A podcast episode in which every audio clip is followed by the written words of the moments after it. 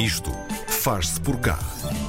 É um movimento solidário criado no Porto, mas não é um movimento qualquer. Palmilham o terreno, chegam onde mais ninguém chega, ajudam quem mais precisa e combatem a fome e a pobreza com garra, vontade e, tal como o nome indica, esperança.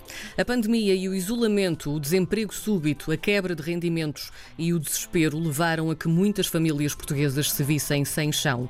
Foi assim que os seus voluntários, homens e mulheres, se desdobraram e desdobram ainda em esforços para angariar comida, roupa e artigos de higiene. É um trabalho notável que não se ficou apenas pelo Porto, colocando também Lisboa no mapa do voluntariado.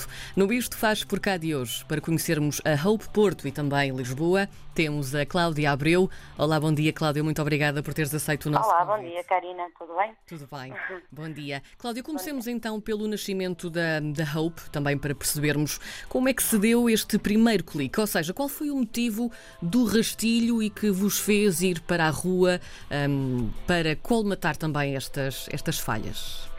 Bom, é assim, nós começamos em meados de março, na altura da pandemia, eh, quando algumas pessoas que, que se juntaram ao nosso grupo eh, souberam que instituições que fecharam as portas e não levavam a comida às ruas do Porto, Sim. eh, então nós resolvemos sair à rua. Eh, começamos a angariar eh, fundos, não é?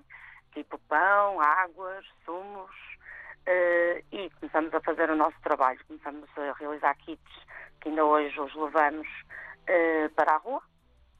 E então, pronto, com- começou por aí. Eh, todos os dias começamos a levar 50 kits para a Rua do Porto e, ao- à- medida que nós íamos e, e ia, passando o tempo, o número de kits ia aumentando. Posso-vos dizer que mais ou menos em abril já começamos a levar 150 e finais de abril passamos eh, para os 200. Hoje em dia levamos mais ou menos 150 kits na mesma para a rua.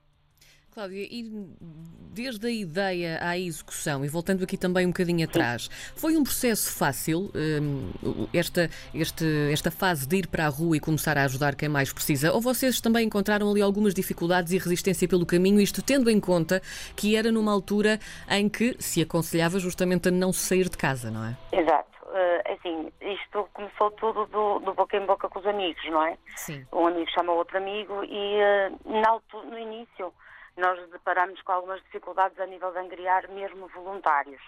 Mas depois, eh, quando as pessoas começaram a ver o nosso trabalho e a ver o que é que, o que, é que se passava realmente, eh, começaram a aderir e a ajudar, eh, sem dúvida, e com muita vontade, que ainda hoje estamos alguns desde o início mesmo. E- esta parte de, de não se poder sair de casa, vocês terem contacto com mais pessoas, como é que se deu isto também? É nós sempre fomos, de, de todas as maneiras, sempre protegidos. Sim. E sempre com, com todos os limites de segurança, sem qualquer tipo de problema, e eles sempre nos respeitaram na rua, eh, porque sabiam que nós estávamos a fazer o bem e a ajudá-los, Claro, não é? claro. Eh, por isso nunca tivemos resistência de, nem de nós, nem, de, nem deles para connosco.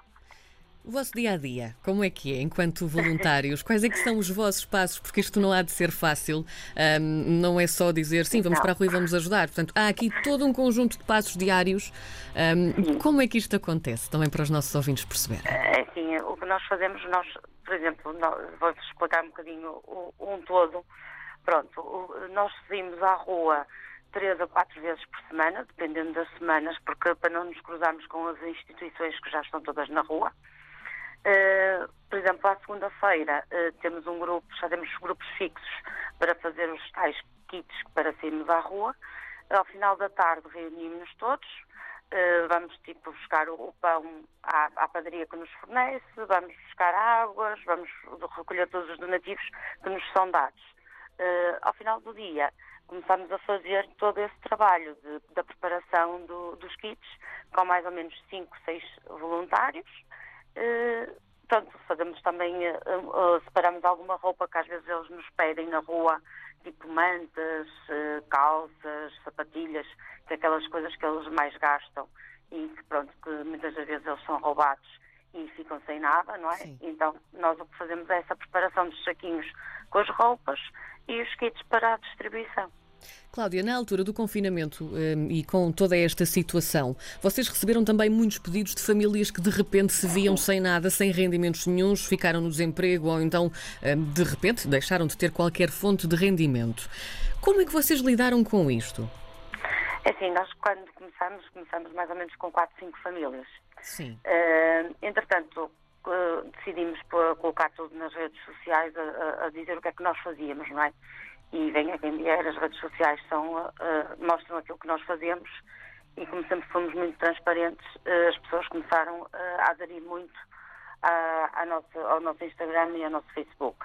E através deles começaram a ver todo o nosso trabalho e acho que foi muito produtivo no sentido em que começamos a receber doações muito boas. Também eu acho que o facto das pessoas estarem em casa e estarem a ver o que é que a gente está a fazer uh, foi muito Também bom para nós. Sim. Exatamente, ajudou muito. Aliás, eu acho que foi a época que mais donativos nós recebemos.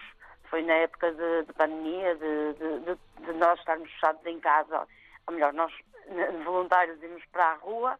Eu acho que isso foi muito bom, porque as pessoas ainda hoje nos seguem e muitas delas ainda hoje nos ajudam. Uh, e lá está, infelizmente, os, os pedidos de, ajuda foram o, maior, o boom maior foi nessa altura, que lá está, tínhamos 10 famílias, passamos neste momento para 150, 160, que temos a nosso cargo, em que todos os meses nós levamos um cabaz uh, para, para, essas famílias, de, com um bocadinho de tudo. Eu não vos digo que, por exemplo, nós levamos fraldas, levamos produtos de higiene, nós levamos. Estou a estar, mediante cada, cada agregado familiar, nós fazemos um cabaz uh, para, para esse tipo de família.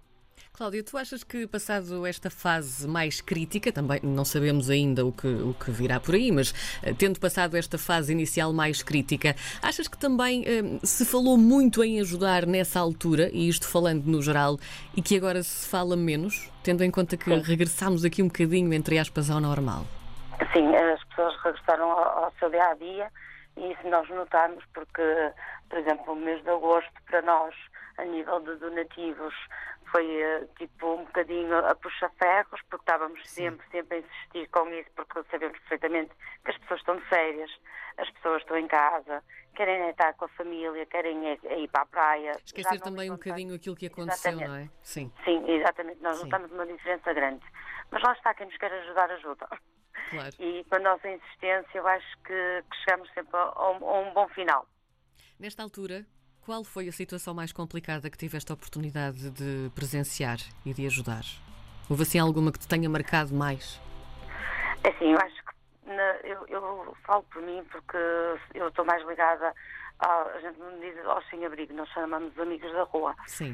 Uh, eu acho que a mais complicada de todas que a gente se depara é mesmo com os idosos. Uh, poucas mulheres temos e todas as mulheres que nós temos na rua posso-vos dizer que não é uh, pessoas que, que, dormem na rua. Só temos um ou outro caso que é de conhecimento nosso que, que dormem, mas também porque elas querem, por várias situações da claro, vida. Claro. Uh, e então é mesmo os idosos uh, que mexem um bocadinho mais connosco, que lá está, porque depois é, é chamarem-nos sol, é chamarem-nos luz, e a gente vem para casa e pensa um bocadinho no, no que é a realidade deles e debatemos às vezes confrontos mesmo pessoais nossos, uh, que é o mais complicado, é o saber gerir às vezes as nossas emoções. Então agora vamos lá meter todos a mão na massa. Alguém que queira fazer parte da, da Hope ou ser voluntário ou até contribuir de alguma forma, que passos é que tem de dar e o que é que pode fazer junto da, da Hope? É assim, na, tanto na nossa página do Instagram que no, no Facebook, tem lá um link que para quem quiser ser voluntário da Hope quem nos quiser ajudar através do nosso Instagram ou da nossa página no Facebook, podem entrar em contato connosco e uh, nós uh, atendemos e falamos com as pessoas e fazemos todos os passos que têm que ser feitos. Tenho uma última pergunta para te fazer. Que previsões tens para o que vai acontecer nos próximos tempos? Sim, eu vejo assim. Tendo em conta que estás mais no terreno, não é? Consegues perceber Sim. também um bocadinho o que é que está a acontecer lá fora? Acho que isto tem tendência a piorar. Eh, muito sinceramente, porque os pedidos, por exemplo, de ajudas de famílias não nos param de cair. Nós, neste momento, estamos tipo, a fazer uma seleção de famílias que, graças a Deus, que a gente já ajudou uh, e que neste momento estão-nos a dizer que já não precisam da nossa ajuda para nós podermos uh, angariar outras, podermos ajudar Claro. outras. Claro. Conclusão, os pedidos continuam a cair. As pessoas na rua continuam a aparecer e cada vez pessoas novas.